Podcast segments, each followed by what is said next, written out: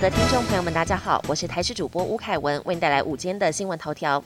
国内第三波新冠疫情来袭，中央流行疫情指挥中心昨天公布两万七千九百四十二例本土确诊病例，两百二十六例境外移入，以及二十五例死亡个案。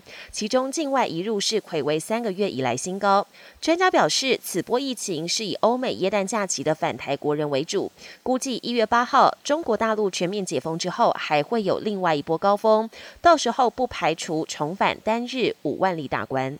退烧止痛药品牌普拿疼缺货，却爆出有药局跟民众说普拿疼价格一盒要一千五百元。北市卫生局跟消保官将介入调查，不排除送交公平会审理。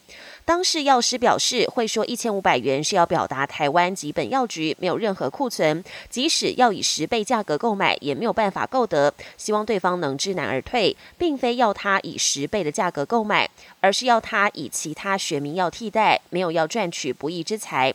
对于个人用词不当，再次向社会大众及消费者致歉。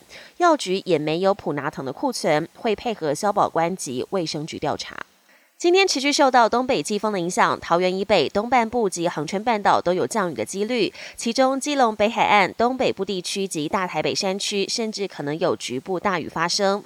气象局也提醒，桃园到台南、东南部、恒春半岛沿海空旷地区，以及澎湖、金门、马祖，容易有九到十级强阵风，而这波东北季风将影响到下周日，以跨年当天的水汽最多。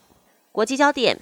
中国大解封，各国胆战心惊，纷纷祭出高规格防疫措施。美国宣布，从一月五号开始，凡是从中港澳入境美国的旅客，都必须提供四十八小时内核酸检测或抗原快筛的阴性证明。登机十天以前确诊的乘客，可以提供康复文件取代阴性筛检结果。但专家认为，这些措施只是最低限度阻绝病毒。随着习近平展开第三任期，中国国台办也跟着走马换将。中共中央台办以及国台办网页显示，前外交部副部长宋涛已经接替刘捷一成为新任主任。现年六十七岁的宋涛也是第十三届全国政协教科卫体委员会副主任，过去曾经担任中央外事工作领导小组办公室副主任以及中央对外联络部部长等职务。他接任国台办主任之后，中共对台政策。会有什么变化？值得关注。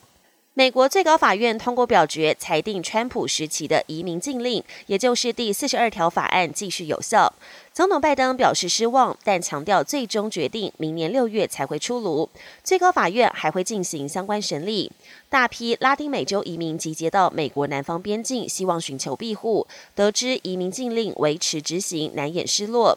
而在耶诞节前后，持续有移民从南方各州被送往副总统贺锦丽的住家外，移民问题也持续引发美国两党的交锋。本节新闻由台视新闻制作，感谢您的收听。更多内容请锁定台视各界新闻与台视新闻 YouTube 频道。